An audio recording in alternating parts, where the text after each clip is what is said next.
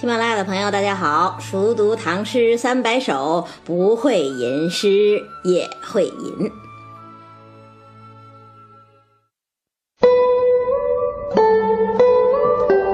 按照上一期的约定啊，今天跟大家分享的是李白的另一首《长相思》。长相思，在长安。落尾秋啼金井阑，微霜凄凄殿色寒。孤灯不明思欲绝，卷帷望月空长叹。美人如花隔云端，上有清明长天，下有露水之波澜。天长路远魂飞苦，梦魂不到关山难。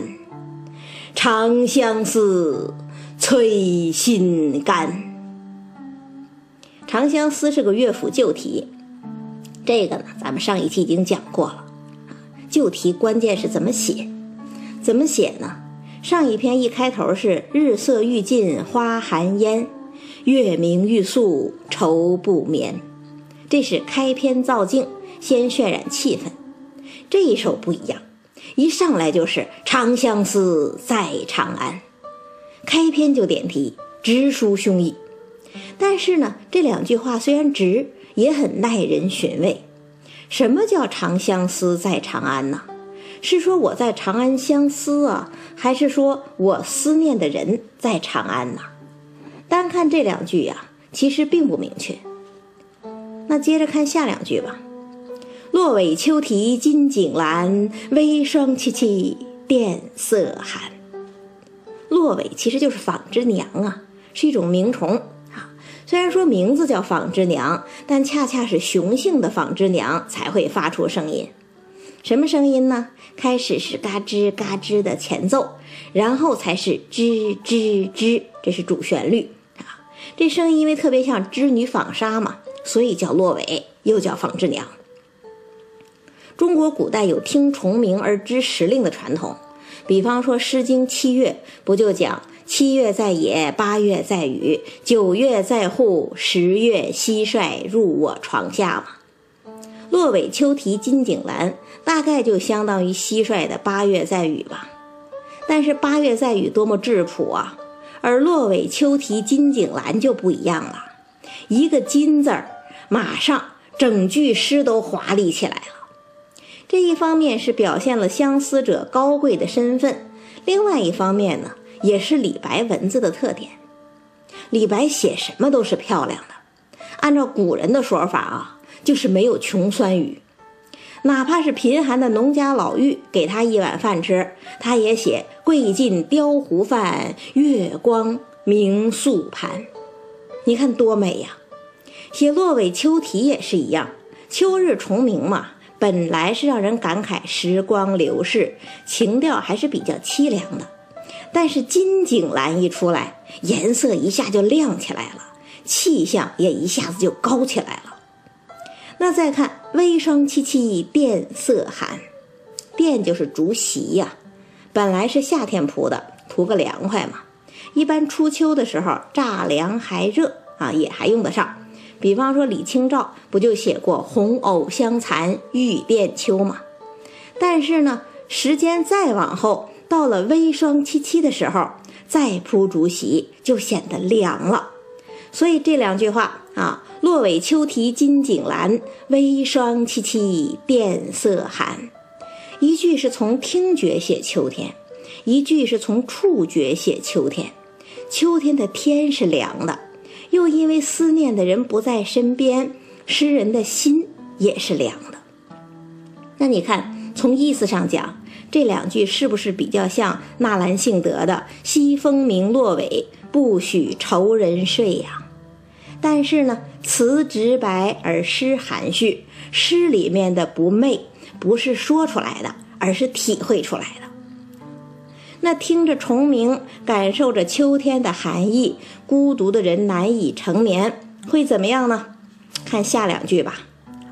孤灯不明思欲绝，卷帷望月空长叹。既然无法入睡，那就起来把灯点亮吧。可是古代的灯也罢，烛也罢，哪有今天的亮度啊？所谓昏灯闷景啊，古代的夜本来就比今天更让人觉得凄凉。除非是共建西窗烛，靠人的温度来弥补夜的凉意。但是呢，诗人身边没有人呐，一盏孤灯照着一个孤零零的人，在这样的情境之下，相思当然无法排遣，反而还会大大加深，深的无法承受。这就是孤灯不明，思欲绝呀。那怎么办呢？屋子里的气氛太压抑了，索性把帷幕打开，看看外面吧。外面一轮明月，清辉万里呀，仿佛是触手可得的，但又是遥不可及的。这种可望而不可及的感觉，恰似心中苦苦思念的伊人呐。所以呢，诗人就卷帷望月，空长叹。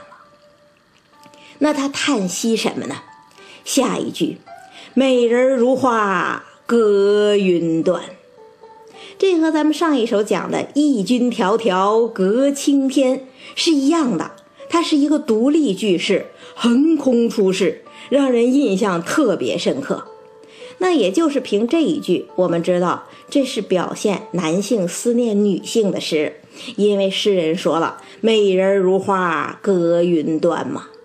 美人如花，令人倾慕，但是呢，美人又如月，远隔云端。那诸位，这美人是谁呀？真的只是一个如花似玉的美女吗？还是诗人运用了《离骚》中那种香草美人来比附的方式，拿美人比君王呢？诗人日思夜想的，到底是亲近美人还是为明主效力呢？所谓诗无达姑啊，这里头其实并没有确切的解释。但是诗的开头就讲“长相思，在长安”。长安是唐代的都城啊，也是君王所在，所以呢，长安一向就有君王的潜在意象。那考虑到这首诗的写作年代，恰恰是李白被赐金还山离开长安之后，那我们把美人理解为君王，应该也不是不可能。那如果这样理解的话，长相思在长安，就不是说我在长安相思，而是我相思的人在长安了。但是呢，中国的古诗也罢。古文也罢，美在哪儿啊？美就美在韵界呀。所谓韵界，就是含蓄婉转，意象丰富。就像这首诗吧，背后可能是有诗人深厚的政治情怀的，但是呢，它不形于色。你就按照字面的意思，把它理解成一个男子对美人的思慕，仍然非常自然，非常非常贴切。这就是好事。那美人如花，虽然遥不可及，但诗人仍然在苦苦追求。怎么追求呢？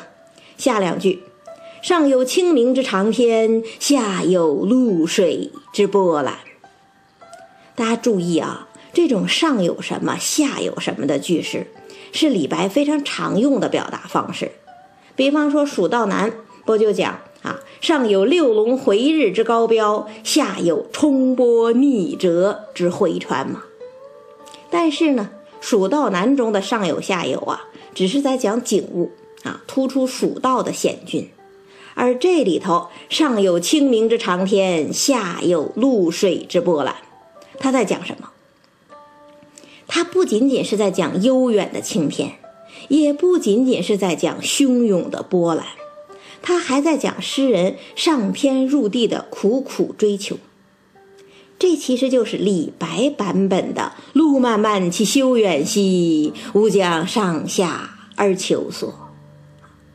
只不过呢，屈原的上下求索带着点哲学家的气息，而李白的上下求索更是诗人式的。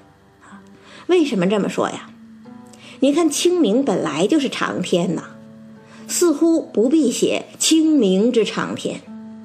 那露水自然有波澜，似乎也不必写露水之波澜。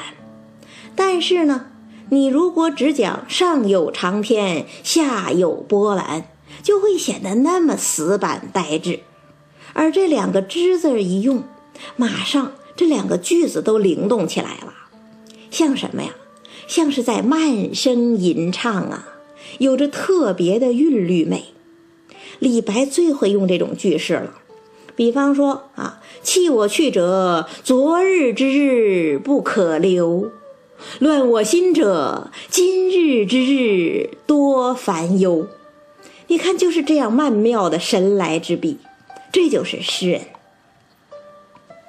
那诗人上天入地，这是在纵向的空间寻找。光有纵向的空间求索还不够啊，还有横向的空间呢。横向怎么去追求呢？看下两句：“天长路远魂飞苦，梦魂不到关山难。”这两句话，其实按照意思来说。应该是天长路远关山难，梦魂不到魂飞苦啊。两个人之间隔着重重关山，天长路远，不仅人走不到，甚至连梦都走不到了。这是何等的无奈，何等的苦涩呀！但是呢，诗人把两个句子拆分组合，变成了天长路远魂飞苦。梦魂不到关山难，这不仅仅是押韵了，还通过这种连绵不断的声音，让你感觉到好像就有那么一个人的灵魂正在长路奔跑，在关山飞渡。这是何等奇幻，又是何等动人呢？但是呢，终究是美人如花隔云端呐。这个美人也罢，这个君王也罢，这个理想也罢，是那么缥缈难求。就算上天入地，就算关山飞渡，也终究不会有什么结果。所以呢，最后一句，诗人发出了一声浩叹呐：“长相思，催心肝。”这其实是“孤灯不眠思欲绝”的加强版呐。这个加强版连用了两个三字短句，短促有力，荡气回肠啊！你看它虽然沉痛，但是绝不萎靡。这才是李白的声调，是大唐雄风啊！那再说说这首诗的整体结构吧。这首诗您要是写下来，就看得更清楚了。跟咱们上一期讲的《长相思》不一样，它的结构特别严整。它是用“美人如花隔云端”一个独句，把诗分成了非常均衡、前后对应的两部分了。它平衡，但是不呆滞。就像蝴蝶的两个翅膀一样，两两相对而又翩翩飞舞，回环反复，美不胜收啊！最后再读一遍吧。长相思，在长安，落尾秋啼金井阑，微霜凄凄，殿色寒。孤灯不明思欲绝，卷帷望月空长叹。美人如画隔云端，上有清明之长天，下有露水之波澜。天长路远魂飞苦，梦魂不到关山难。长相思。催心肝。春天是思念的季节，更是出发的季节。那有出发就有告别呀。送别诗本来是唐诗中的一大类，所以接下来呢，我就想跟大家一起分享几首送别诗。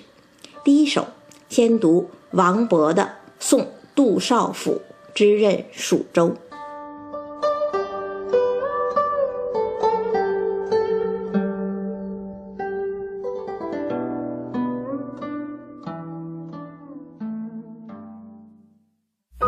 本节目由喜马拉雅独家播出，感谢大家的收听。